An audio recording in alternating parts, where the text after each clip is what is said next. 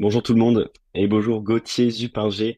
Merci de nous rejoindre pour ce podcast. Aujourd'hui, on va échanger sur une thématique dont on parle souvent sur Cryptost, les NFT, mais on va l'aborder d'une manière un petit peu différente cette fois-ci. On va pas parler d'un nouveau cas d'usage, on va pas parler d'un nouveau projet de NFT, mais on va s'attarder plutôt sur l'état actuel du marché des NFT dans sa globalité, euh, qui connaît aussi le bear market comme le marché crypto.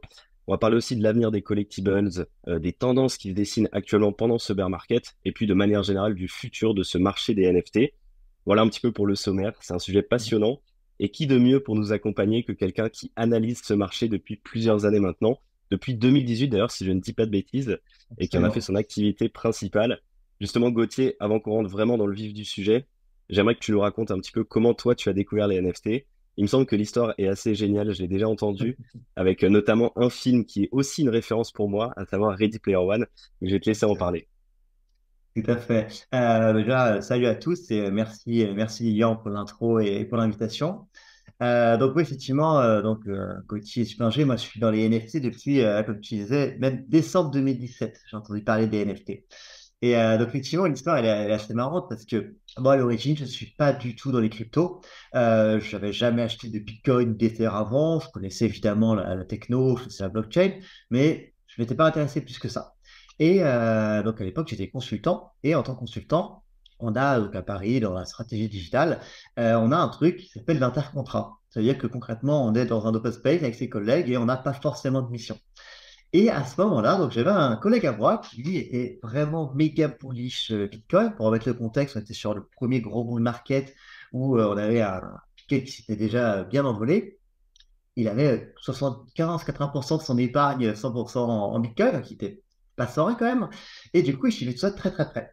Et un jour, donc, euh, il m'envoie le lien donc d'un film, qui est, enfin, de la bande d'un film, qui est Ready Player One effectivement, je fais, oh putain, c'est trop cool, c'est, c'est vachement bien ce truc, mais euh, en tout cas, c'est. Euh, bon, voilà, c'est un rêve, quoi. Il dit, non, non, pas du tout, attends, bouge pas, je t'envoie un autre lien. Et, euh, et le lien, sûr, c'était le lien de Decentraland.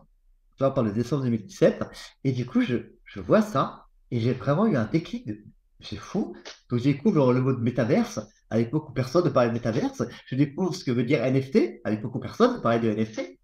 et donc, j'ai commencé ah bah m'intéresser à Decentraland, à voir ce que c'était déjà qu'un wallet, comment créer son wallet, son MetaMask, tout ça. Donc j'ai fait le parcours du combattant où tu crées un Coinbase, après tu prends tes sous, tu les envoies sur MetaMask. Pendant une minute ou deux, ton argent il est ni sur Coinbase ni dans ton MetaMask, donc tu es en panique. Tout ça, il n'y avait pas encore de marketplace. Donc la parcelle que j'ai acheté Decentraland, bah en fait, je l'ai acheté à quelqu'un que j'avais rencontré en ligne.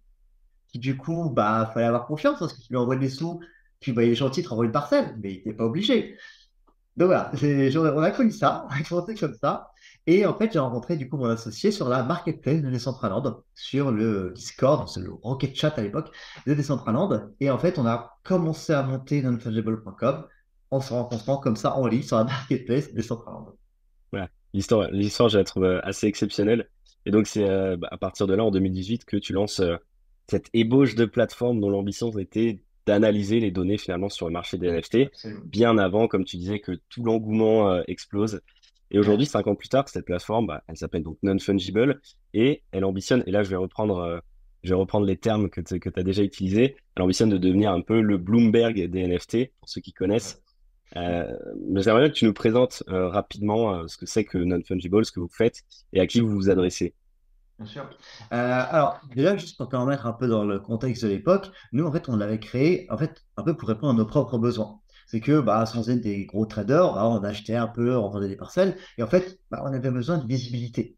Et on s'est vite rendu compte, mais en c'est le, le B à bas, hein, mais c'est que voir le floor price et le prix demandé par les propriétaires, c'est le pire indicateur du monde pour savoir ce que vaut réellement tes actifs.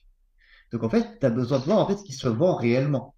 Donc globalement, c'était la mission, c'était juste d'avoir une espèce de plateforme qui centralise les ventes qui ont lieu. Donc fondamentalement, l'ADN de Non-Fungible, c'est juste de centraliser toutes les ventes de NFT qui ont lieu. donc dans la base de données qu'on a construite au fil des années, on a l'intégralité de toutes les ventes de NFT, une par une, avec les métadatas, le jour, l'heure. Donc en fait, les cas d'usage derrière, ils sont assez larges. Mais du coup, nous, on a des verticales qui sont assez, euh, assez claires. La première, c'est tout ce qui est market reporting. Vous avez pu voir donc des rapports quarterly ou yearly. Donc là, effectivement, cette année, on n'en a pas encore sorti parce qu'on a un peu ajusté le modèle. mais à côté, on a aussi énormément de market research sur demande. Donc, on a le public reporting pour tout le monde. Et après, on va avoir des acteurs, des Fortune 500 ou des boîtes du CAC 40 qui bah, ont besoin de savoir plus en détail dans leur segment pour ce type de projet, dans la partie automobile ou entertainment. Qu'est-ce qui se passe? C'est quoi les tendances? C'est quoi les bonnes pratiques? Tout ça.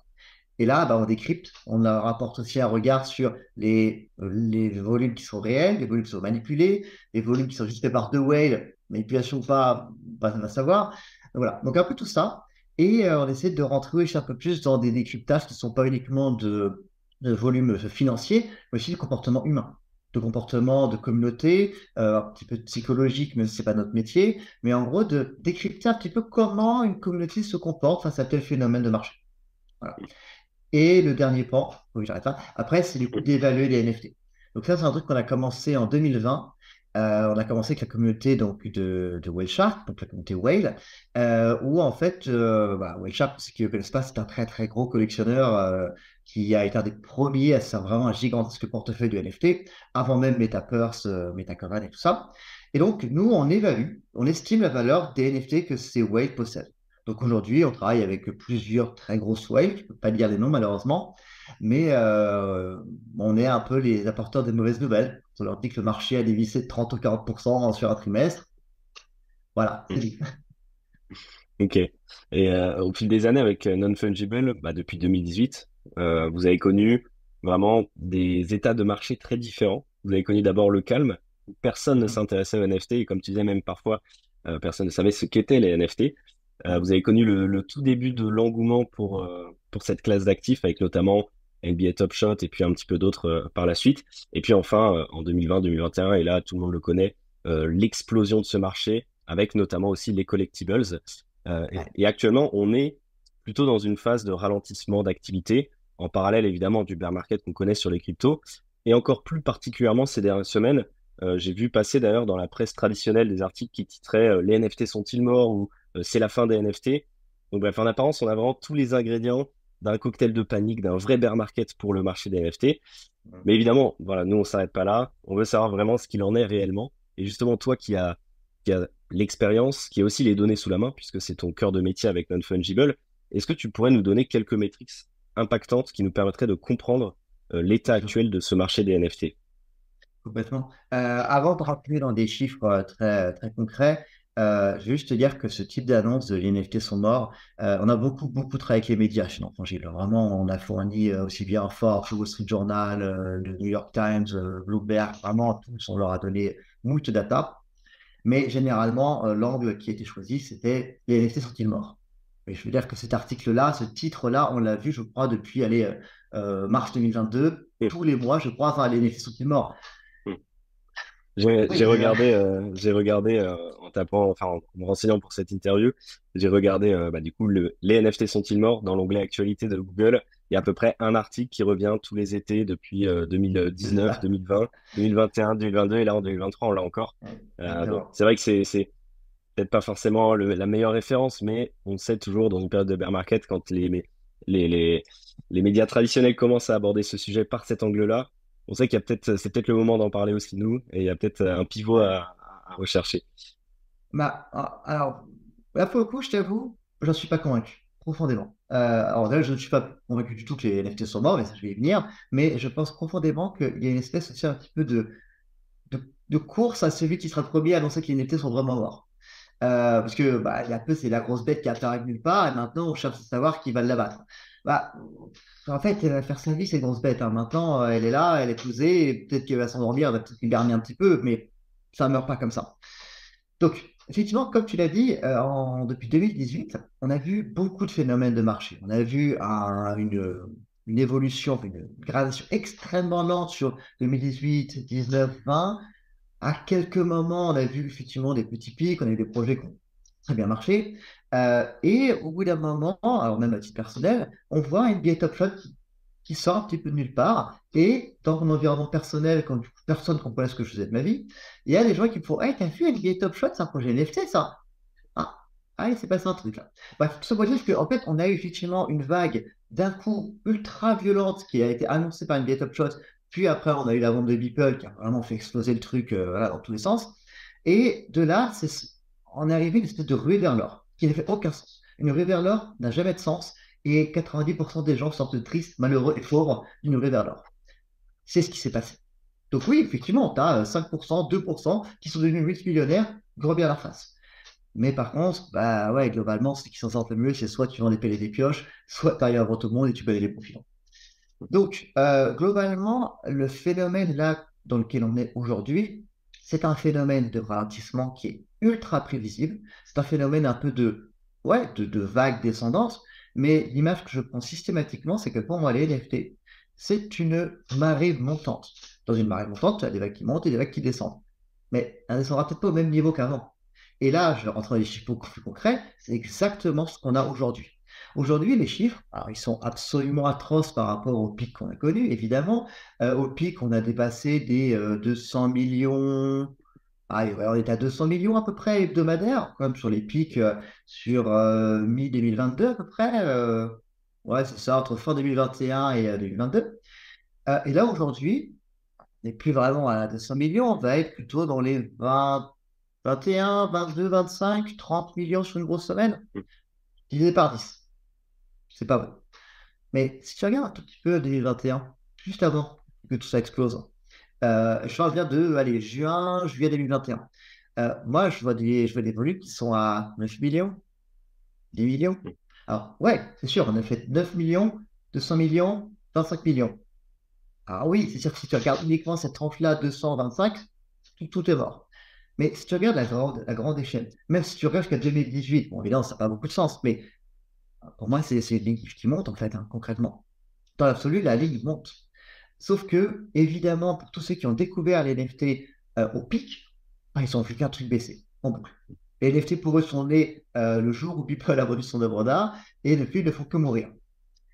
Bah, en fait, non, c'est juste que tout le monde en a entendu parler à ce moment-là, et fondamentalement, on a un, je rentrerai peut-être dans les détails après, mais on a une espèce de prise de conscience qui fait que bah, la tech, la proposition de valeur, elle est jeune encore, elle est très jeune. On parle d'une techno qui a 5 ans.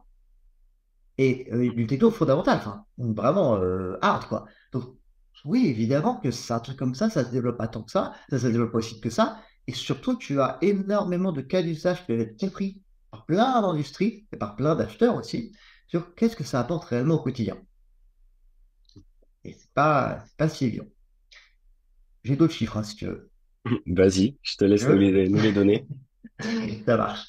Euh, donc, à côté de ça, euh, donc c'était pour le volume de dollars échangés. Euh, à côté de ça, si tu prends le nombre de traders, donc de wallets actifs qui ont fait une interaction, qui ont rendu le NFT. Aujourd'hui, on va être approximativement au volume hebdomadaire dans les 50 000, 60 000, 70 000 plutôt. Je vais être gentil, 70 000 à peu près aujourd'hui. Euh, concrètement, pareil, hein, je vais regarder du pic, on va être dans les 250 000 hebdomadaires. Pareil, la, tendance, elle n'est pas belle du tout. Mais je reviens du coup à avant le, Big Bang. Bah, là, je regarde sur juillet 2021, je suis vers 17 000, 20 000. Donc, encore une fois, oui, juste si tu prends un tout petit peu plus de, de recul sur ce qui s'est passé au cours des deux dernières années et pas au cours des 12 derniers mois, la tendance est totalement différente. Et ça, malheureusement, et c'est inhérent à ces technos qui, a, qui est arrivé en explosion totale avec un, engouement absolu médiatique et populaire, les deux, euh, avec une passion qui est celle bah, de la spéculation, du rapport à l'argent et ça peut changer ma vie. Forcément, la déception associée et les gens qui vont en parler aujourd'hui dans la rue, c'est pas pour dire que les NFT c'est génial, hein. c'est pour dire qu'ils ont perdu de l'argent, qu'ils connaissent un ami qui a perdu de l'argent. Et justement, je voulais qu'on revienne un peu là-dessus, mais peut-être euh, peut-être par la suite sur le fait qu'aujourd'hui, euh, les NFT, encore plus que les cryptos, pour le grand public, c'est vu comme quelque chose de spéculatif, mauvais, inutile. Euh, et on le voit sur les réseaux sociaux quand on se balade. Tout le monde attend le moment où les NFT s'effondreront. Et donc, c'est pour ça aussi que tous ces articles des médias traditionnels ont beaucoup de relais, parce qu'il il y a beaucoup de monde qui disent Ah bah, on l'attendait. On attendait que ce, marché s'effondre, on attendait que les traders NFT s'effondrent. Euh, donc voilà. Mais euh, j'ai bien aimé un, petit passage de, ce que tu parlais et je partage totalement euh, cette opinion. Moi, j'ai le sentiment que si on revient en arrière et qu'on regarde un peu le précédent bull run, mhm. les NFT sont allés trop fort, trop vite. Déjà dans une industrie qui est en pleine expansion. Les NFT étaient encore plus en pleine expansion. Et je reprends souvent cette expression trop fort, trop vite. Tout est allé beaucoup trop vite. Euh, l'engouement a été exceptionnel d'un coup, avec des célébrités qui achètent euh, même des board apes, des CryptoPunks, qui les mettent en photo de profil sur les réseaux sociaux. Euh, mais en parallèle de ça, l'innovation technologique, elle, elle n'a pas forcément eu le temps de suivre.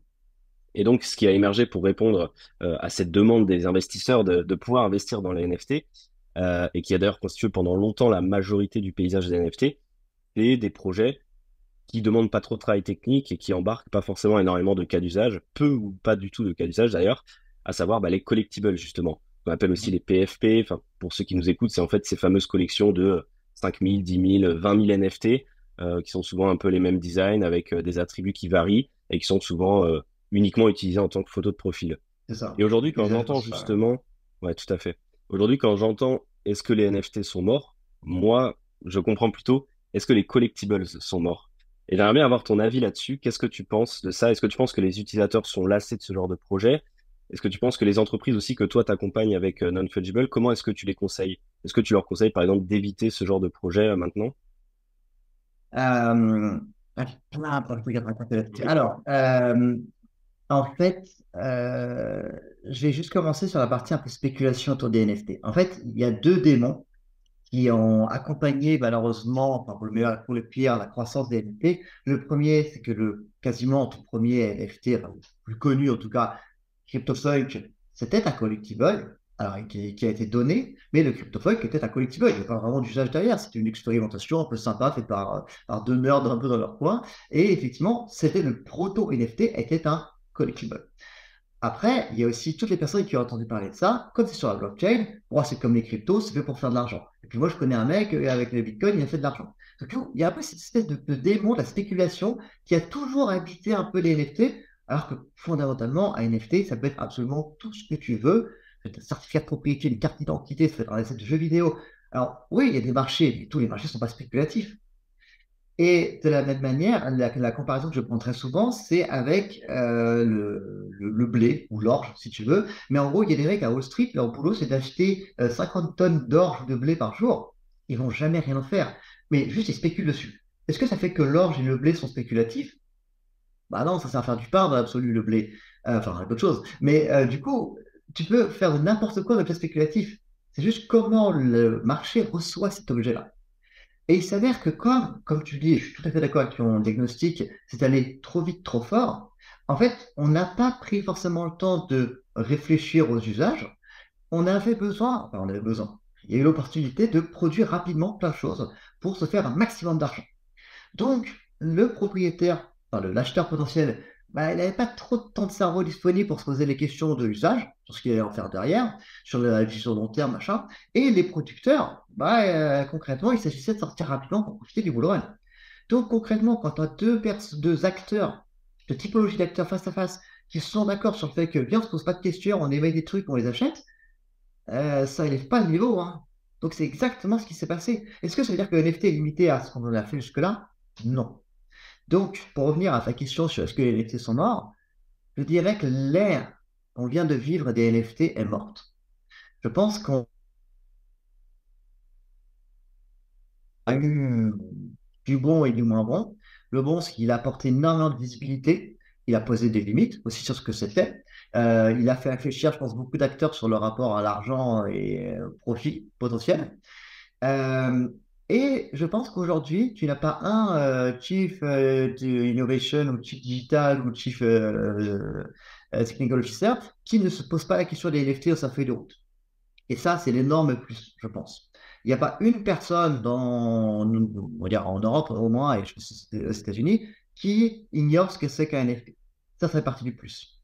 Par contre, aujourd'hui, le NFT tel qu'on l'a vu évoluer sur les deux dernières années, les dernières années, c'est un objet de spéculation sur lequel il n'a aucun fondement, qui n'est qu'une photo de profil, qui est une bulle à 100%, qui ne peut que exploser, qui n'a pas d'avenir. Cette image-là, ça va mettre du temps pour s'en débarrasser. Et une conviction personnelle que j'ai, c'est que les NFT ne reviendront sur le devant de la scène et ne deviendront réellement grand public, soit sous un autre nom, soit en perdant leur nom. Ça veut dire que demain, quand tu achèteras ton ticket pour aller à un concert, tu, achèteras un NFT et tu l'appelleras pas NFT. Concrètement, quand tu vas, je sais pas, on télécharger ton, pas, ta facture du, du truc Uber Eats, par exemple, tu ne dis pas, tiens, j'ai téléchargé un PDF au format ISO 5005. On s'en fout. Euh, je peux que ce format-là. Mais bref, mais en attendant, tu dis juste, j'ai téléchargé ma facture. Ce qui est important, c'est que ce soit une facture. De la même manière avec le NFT. Est-ce que c'est important que ce soit un NFT euh, Dans l'absolu, oui, il y a des fondamentaux sur la traçabilité, sur euh, la valeur qu'apporte le NFT. Mais le commun des mortels, ils s'en foutent. Il faut juste l'usage derrière, la clé. Et on a fait cette erreur de jeunesse qui n'est pas la seule d'ailleurs, mais qui n'est pas euh, uniquement liée au NFT, c'est qu'on a cristallisé la valeur sur la technologie. La tech n'est pas une proposition de valeur en soi. Le fait que ce soit un standard NFT 721 sur la blockchain Ethereum, ça n'apporte rien, ça ne vaut rien en soi. Euh, le fait que ce soit unique n'a pas de valeur en soi non plus. Et en fait, petit à petit, c'est très drôle de voir que tous mes clients, quasiment, euh, soit des grandes boîtes ou des, acteurs, la question qui se pose, c'est Ah oui, mais du coup, il faut penser à une utility. Ah, et c'est compliqué. Et ouais, c'est compliqué. Et c'est c'est ça qui fait que les NFT auront de la valeur un jour. Et que cette nouvelle phase, cette nouvelle ère des NFT, pour moi, a du sens, c'est parce qu'elle s'interroge sur, sur la valeur. C'est de remettre en question tellement profonde, et le marché te force à te remettre en question, où les collectibles, comme tu l'as décrit pour moi, sont morts. Ça ne veut pas dire que les bordés vont tomber à zéro, que les CryptoPunks vont tomber à zéro. Je ne pense pas. Je pense que les collectibles, il y en avait avant, il y en aura après les NFT enfin, des gars qui collectionnent des cartes, euh, voilà, il y a toujours eu. Ça continuera à exister. Est-ce que la valeur pour aujourd'hui est la valeur finale? Seul le sait. Par contre, euh, est-ce qu'il y a de la place pour tous les projets blue chip collectibles qu'on a vus en 2021-2022 Mon sentiment, c'est que non.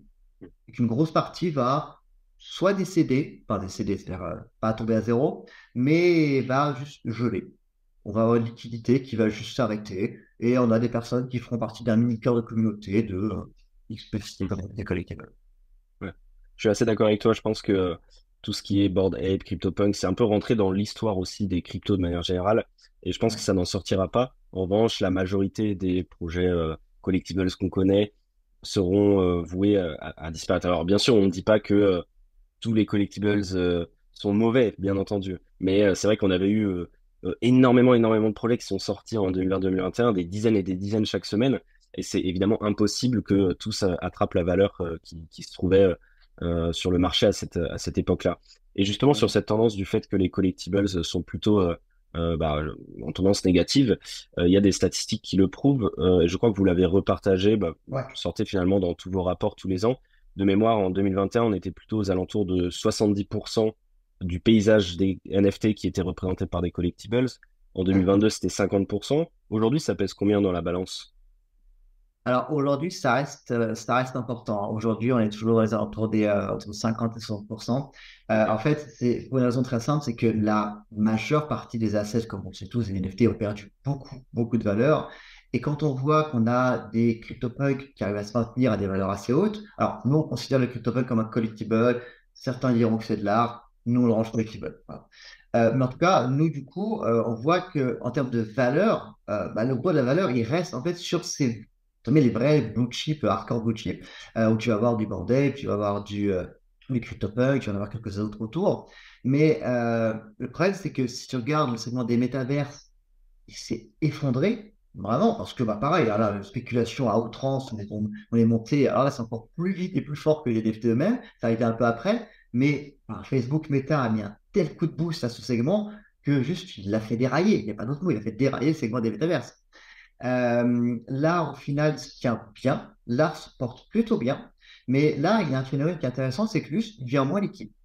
La valeur ne baisse pas forcément. Euh, typiquement, si tu vas regarder des Xcopy, des Akatao, les artistes un petit peu euh, enfin, blue chip pour le coup, euh, eux, bah, ils vont, ils vont pas forcément. Les gens qui achètent ces œuvres d'art-là, c'est des gens qui peuvent attendre. Ça va pas être le même type d'acheteur qui va spéculer, qui doit absolument se faire un truc là dans la, la seconde. C'est des gens qui sont habitués à l'art traditionnel. Hein. Si tu dois revendre au bout de deux ans, trois ans, quatre ans, c'est pas grave. Hein. Ils, peuvent, ils peuvent encaisser. Donc, aujourd'hui, on se retrouve avec un segment collectible qui reste important parce que bah il y a quelques petits îlots, donc le, niveau de l'eau a monté, donc il y a quelques petits îlots de terre encore où il fait bon vivre, et c'est bah, les blue collectibles. Après, le reste, essentiellement, bah, c'est des segments qui, où tu perds de l'argent, tu perds de la valeur. Donc la liquidité baisse. Hmm. Je comprends. mais je vais revenir sur ce que tu disais un petit peu tout à l'heure. Tu expliquais que, bon, en effet, donc les NFT, ça, ça n'est pas que des images de singes, des collectibles, etc. c'est aussi la possibilité de rendre un token non fongible. C'est le standard ERC 721, mais c'est pas ça finalement la valeur. La valeur, c'est ce qu'on en fera. et ce qu'on en fera, c'est par exemple faire évoluer tout un tas d'industries, ouvrir des champs de possibilités énormes pour euh, plein d'industries. Tu en as mentionné certaines, euh, le ticketing, la musique, euh, bref, plein d'autres industries. Mais ça, comme je le disais tout à l'heure, ça prend du temps à construire, ça se fait pas en un claquement de doigts, à l'inverse des collectibles justement qui peuvent apparaître du jour au lendemain et qui ont envahi le marché au fil des années.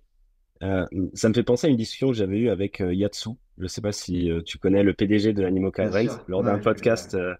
on avait fait un podcast avec lui sur Cryptost et je lui avais posé la question de comment est-ce qu'il voyait aussi l'avenir euh, du marché des NFT. Et il me disait qu'il surveillait attentivement le gaming Web3, puisque les projets qui ont commencé à se construire en 2020-2021, quand il y a eu tout l'engouement, eux, ils prennent du temps à se construire. Forcément, tous les jeux, développer un jeu, ça ne se fait pas en euh, quelques semaines. Et donc, ils devraient voir le jour en 2023 ou 2024 à peu près. Euh, je trouvais ça assez intéressant comme vision et j'aimerais bien avoir ton avis à toi euh, qu'est-ce que toi tu surveilles en particulier? Est-ce que es déjà tu, es d'accord avec cette opinion-là? Et, qu'est-ce que tu surveilles en particulier? Quelle est ta vision toi de l'évolution de, l'industrie des NFT à l'avenir? Alors, je, suis assez d'accord avec son, analyse sur le fait que le gaming c'est aussi un segment à surveiller. après, je suis peut-être un peu plus réservé sur comment dire à quoi ressemblera cette prochaine vague de jeux Web3 L'exemple le plus concret que je vais te donner, c'est Axie Infinity, qui en fait, du coup, a, amorcé cette euh, dynamique de play to earn qui est absolument incroyable, qui est une révolution un peu dans le jeu vidéo. Mais en fait, on a très vite vu un peu les limites du modèle. Alors, pas parce que Axie était mauvais, hein, ils ont fait un truc excellent, mais parce que ce modèle-là qui semblait magnifique sur le papier, bah, la réalité du terrain, c'est que bah, on a observé des dérives, ça m'a un peu inflationniste, voilà. Donc, ils en ont fait les frais. Aujourd'hui, ils se portent encore bien, ils ont encore beaucoup de joueurs, mais rien à voir avec ce que c'était à l'époque. Et je pense que dans les, les prochains jeux qui vont sortir, les prochains jeux NFT qui vont sortir, on va rester sur des modèles, à mon sens, expérimentaux. C'est que donc c'est des manières d'utiliser le NFT qui apportent de la valeur, peut-être plus de, répartition de valeur ou de redistribution de la valeur auprès des joueurs, des choses comme ça, peut-être plus de co-création, il y a plein de trucs à construire. Mais est-ce que ces modèles-là seront un peu la recette magique? Je pense que c'est un peu tôt pour le dire. Et que, à mon sens, on va encore avoir des phases un peu de tentative. On va avoir des futurs Axie Infinity qui vont sortir avec des modèles assez fous, qui vont du coup euh, popper, faire une performance de fou. Et on va découvrir les limites du modèle. Et en fait, on va apprendre ces méga itératifs. Et j'ai aussi cette approche au fond de moi ultra darwiniste, c'est que bah, les plus forts survivront. Et en fait, si tu n'évolues pas, tu meurs. Donc, concrètement, je pense que là, aujourd'hui, là, on est à peu près au niveau du Crétacé, on est les premiers dinosaures qui sont apparus, mais l'évolution, elle n'est pas finie, quoi. Donc, c'est-à-dire qu'il y a des espèces qui vont apparaître et disparaître. Pour moi, c'est logique. Et comme on parle de temps ultra raccourci, pas des milliards d'années, bah, concrètement, en six mois, en six mois, on va avoir un nouveau modèle de jeu, puis qui va peut-être s'essouffler trois mois après, et ainsi de suite. Donc, je pense que le gaming est important, mais je ne pense pas qu'il soit assez mature à l'heure actuelle. Et du coup, ce que tu expliques, en fait, finalement, c'est que dans ce milieu des NFT, ça va tellement vite qu'on est presque obligé d'avoir une vision court-termiste, même en tant qu'investisseur, ou vous aussi en tant que conseiller, parce que ça fait partie aussi de ce que vous faites avec euh, Non-Fungible, vous conseillez aussi un petit peu, comme tu disais, des entreprises du CAC 40 pour savoir comment est-ce qu'elles se positionnent euh, dans leur segment. Le fait d'être obligé d'avoir cette euh, vision court-termiste, c'est, ça peut être un petit peu compliqué pour se positionner, non?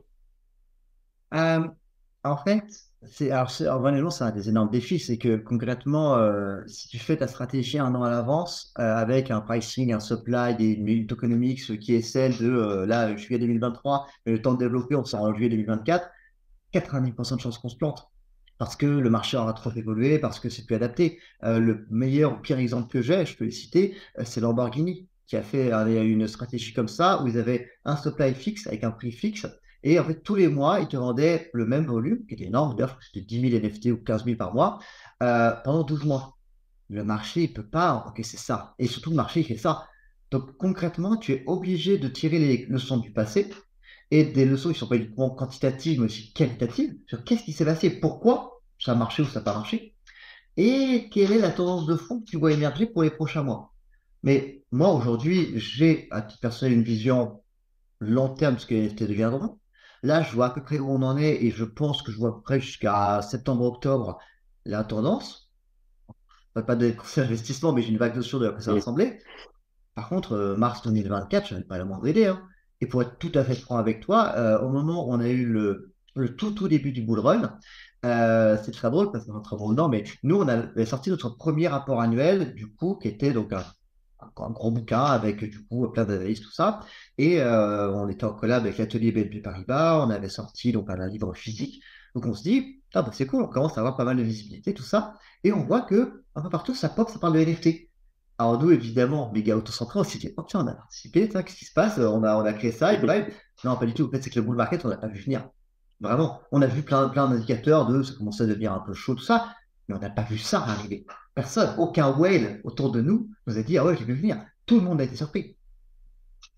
Vous n'avez pas eu quelques, parce que vous qui suivez les portefeuilles, vous n'avez pas vu quelques portefeuilles qui ont eu des, des comportements un petit peu, euh, un petit peu étranges d'accumulation de NFT euh, avant l'heure Il y avait un ou deux avec le recul, on avait des signaux faibles qu'on n'avait pas forcément lu comme ça. Mais ouais, ouais. il y a un, un, wallet en particulier. C'est ça parce que j'avais vu passer justement euh, un de vos, euh, un de vos tweets ou euh, un sujet, un article à ce sujet, ça m'avait pas mal alerté. Mais tu, tu... à l'époque était très créateur de tendance. tu parlais aussi du fait donc que tu regardes parfois les tendances actuelles sur les deux trois derniers mois pour te projeter sur qu'est-ce qui va animer le marché sur les mmh. quelques mois qui viennent. Jusqu'à par exemple octobre là où tu en parlais. Je veux pas te demander euh, de nous donner des conseils d'investissement, mais quelles sont les tendances que tu surveilles? Euh, Par exemple, peut-être, euh, est-ce que tu t'intéresses aux, ordinals sur Bitcoin? On sait que c'est une tendance qui a pas mal fait parler là depuis le début de l'année. Est-ce que ça, c'est quelque chose que, qui, attire ton attention? Alors, du coup, pour moi, il y a deux aspects dans ta question. en fait, les tendances que moi, je vais les entendre, c'est des tendances un petit peu de, de fond de, de utility fait, de comment les projets pensent euh, leur, proposition de valeur, comment ils vont essayer d'apporter un truc nouveau euh, à leur holder, tout ça. Donc là-dessus, je, vais te répondre juste après. Mais euh, pour ce qui est d'Ordinals, moi, c'est dans ce qui est plus tech. Donc effectivement, tu as un nouveau support sur une nouvelle manière du coup d'émettre des tokens qui est je, je, cite un ami qui est la quintessence un peu des NFT parce que effectivement tu tout est à 100% on-chain parce qu'en plus, bah, y a un peu de réseau historique, on parle du Bitcoin, euh, parce que, bah, en plus de ça, il y a tout un imaginaire des Bitcoin où tu fais pas le fondateur, où euh, le, prix, tu as énormément de puristes qui émettent aussi des collections, euh, comme on en parlait juste avant, donc parce que c'est tel Bitcoin qui a été émis par Satoshi, miné par Satoshi Nakamoto himself. Donc, tu as un truc ultra méga puriste dans Ordinals. Aujourd'hui, ça fait quand même des volumes assez importants. Hein. Là, un chiffre euh, pour les dernières 24 heures, euh, j'ai 15 euh, millions à peu près sur Ethereum et j'ai à peu près 4 millions sur Bitcoin. Je prends plein de choses en compte, pas uniquement que des ventes, des transferts, mais ça reste un grand volume. Honnêtement, en ça représente aujourd'hui un volume important. Et je pense que petit à petit, si jamais on commence à avoir des projets qui vraiment font parler dessus sur il y en a déjà eu, hein, mais je pense qu'il en aura encore d'autres, oui, tu vas voir, pour moi, Bitcoin Ordinals est le premier vrai concurrent à Ethereum, à mon sens. Euh, donc, je pense que c'est capable d'être équivalent à la puissance d'Ethereum pour les NFT. Après, pour ce que je disais sur les values, les value proposition, proposition de valeur du coup des, euh, des projets, en fait, aujourd'hui, euh, certains arrivent encore en me disant, bon, bah, en gros, je veux juste vendre des NFT et je sais pas comment faire. C'est rarement la bonne approche. Euh, mais par contre, quand j'ai, bon, bah, alors, je veux faire un cartoon, ou alors je, je, veux euh, créer une communauté autour de tel, euh, tel aspect, ou même dans un es ou des choses auxquelles on n'aurait jamais pensé voir sur les NFT, bah, tu te rends compte que le chemin de pensée, il est beaucoup plus profond qu'avant. Avant, c'était, vas-y, je fais mon image, ça fait vaguement écho, et puis je mets une roadmap qui dit que après, je ferai des trucs. Aujourd'hui, tu ne peux pas arriver comme ça sur le marché avec juste tes NFT et ton couteau. il faut arriver avec une vision un petit peu plus forte, avec déjà avoir fait tes preuves ou être quelqu'un, entre guillemets. Euh, et du coup, tu as un rapport du coup à ce que tu as proposé jour 1 qui est très différent. Tu dois proposer quelque chose qui est méga solide. Ou alors, tu as la méga hype parce que tu es le meilleur pote de tous les influenceurs du monde. Ça, c'est notre approche. Mais sinon, bah, tu auras un truc vraiment solide. Ouais, euh, je suis, je suis assez d'accord avec ça et je trouve que aujourd'hui, je, je suis aussi un petit peu l'émergence de nouveaux projets NFT. Il y a soit l'aspect marketing qui doit être vraiment extrêmement important, soit, comme tu dis, la recherche de nouveaux cas d'usage. Mais ce que je constate, c'est qu'à l'heure actuelle, je peine à trouver des nouveaux projets NFT qui apportent des véritables cas d'usage, euh, à part, euh, enfin, surtout sur le, le côté des collectibles. Après, évidemment, il y a d'autres projets NFT et on en parle souvent euh, sur la chaîne YouTube de Cryptost, euh, Mm. que ce soit bon Sorar que tout le monde connaît évidemment, euh, mais également en termes de Fantasy League sur le rugby, Ovalie on les a reçus, ou euh, All Fit dans le domaine de la musique. Donc c'est vrai qu'il y a tout un tas d'autres domaines pour lesquels les cas d'usage sont un petit peu plus faciles à trouver puisque on prend une industrie, on identifie des problèmes et on se dit ah bah ce problème-là peut être résolu euh, par euh, par les NFT. Ça peut être intéressant, ça peut être une solution qui permet de résoudre un problème. Bon, pour les collectibles, comme tu dis, on, on part de quelque chose qui a été créé à partir de rien, entre Ouais. guillemets, il n'y a pas vraiment de problème, et donc difficile de trouver des cas d'usage. Mais pour revenir sur les autres industries, euh, toi, est-ce que, voilà, est-ce qu'il y a des industries que tu surveilles? Est-ce qu'il y a des exemples d'industries pour lesquelles tu penses qu'aujourd'hui, on est arrivé à un- presque un niveau de maturité où demain, ça va devenir quasiment indispensable d'avoir des NFT et euh, où euh, nous, en tant qu'utilisateurs, on pourra, sans- en le sachant ou pas, utiliser des. NFT dans cette, euh, dans cette industrie-là? Alors, moi, je suis assez convaincu que pour l'univers de la fashion, il y a clairement des grosses cartes à jouer. Euh, on a déjà vu du coup des défilés euh, Metaverse, des défilés physiques, euh, en parallèle. Euh, du coup, le fait que ta pièce existe en physique et en digital, que du coup, il y a une forme d'existence, de- sociale aussi, via ce que tu portes en digital et en physique. Pour moi, il y a, y a un truc qui fait énormément de sens. Et euh, là-dessus, je ne pourrais pas t'en dire beaucoup plus, mais il y a des projets sur lesquels je travaille euh, où on est en train d'explorer cette piste-là, sur justement l'intersection entre euh, physique et numérique pour le monde de la mode, et pas forcément pour des, des marques euh, de, de bas de gamme, mais vraiment même pour des grands créateurs ou des choses comme ça. Donc, je pense qu'il y a un truc qui est ultra intéressant pour la fashion. Tout ce qui est entertainment, enfin, même divertissement au sens large, euh, pour moi, c'est aussi pertinent que tu aies des acteurs du divertissement comme Ubisoft qui ont fait une leur annonce il n'y a pas très longtemps, deuxième annonce, hein, ce qui s'est déjà venu il y a un an et demi, mais ouais, ils reviennent, Mm. euh, ou des acteurs 100% euh, NFT, enfin moi je suis advisor d'un projet qui s'appelle Axis Mundi, où c'est du liberty, de liberty entertainment 100% euh, NFT. Ça peut, si je regarde de très loin, ressembler à Collectible, mais c'est là où du coup je trouve que cette nouvelle génération, elle se pose des questions sur qui va être mon leader et quel rôle il va avoir à jouer. Et en fait, je, je retrouve face à des espèces d'expériences psychosociales où en fait tu as un rôle à jouer par rapport à NFT. Et fondamentalement, je pense, comme je disais, la fashion, le divertissement, euh, même je pense l'automobile aussi, ils ont un truc ultra intéressant à faire. Euh, j'ai participé de loin du coup à la réflexion sur Renault. Euh, il y a des cas d'usage incroyables. Normalement, on devrait sortir un jour.